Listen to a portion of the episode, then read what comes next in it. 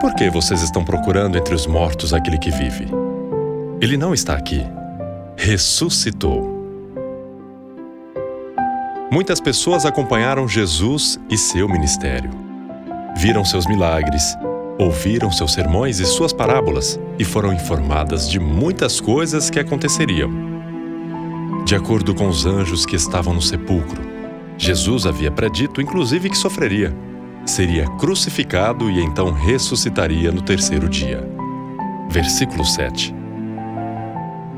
Entretanto, quando estas coisas de fato aconteceram, parece que uma repentina perda de memória tomou conta dos discípulos e das mulheres que haviam acompanhado Jesus.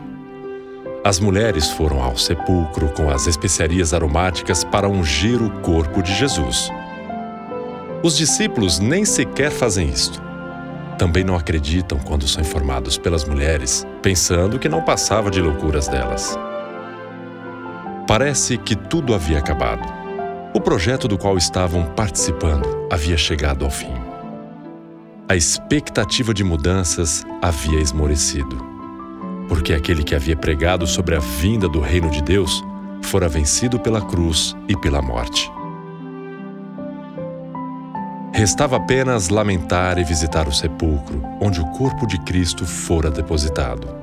No entanto, encontraram apenas a pedra removida e o corpo de Jesus não estava mais no sepulcro. A perplexidade toma conta das mulheres, que não sabem o que fazer. E então aparecem os anjos com a pergunta: Por que vocês estão procurando entre os mortos aquele que vive? Aquele não era o lugar correto para procurá-lo. Ele não estava mais ali. Ele havia ressuscitado. De repente, a amnésia começou a passar. Pois lembraram-se das palavras de Jesus. Será que hoje em dia não estamos fazendo, de certa forma, o papel destas mulheres ou destes discípulos? Mesmo tendo ouvido tantas vezes sobre a realidade da ressurreição de Cristo, vivemos como se ele ainda estivesse morto? Lembre-se, ele não apenas morreu em nosso lugar, mas também venceu a morte por nós.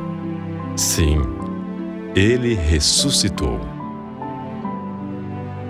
Não somos chamados para sepultar um Cristo morto, mas para celebrar um Cristo vivo.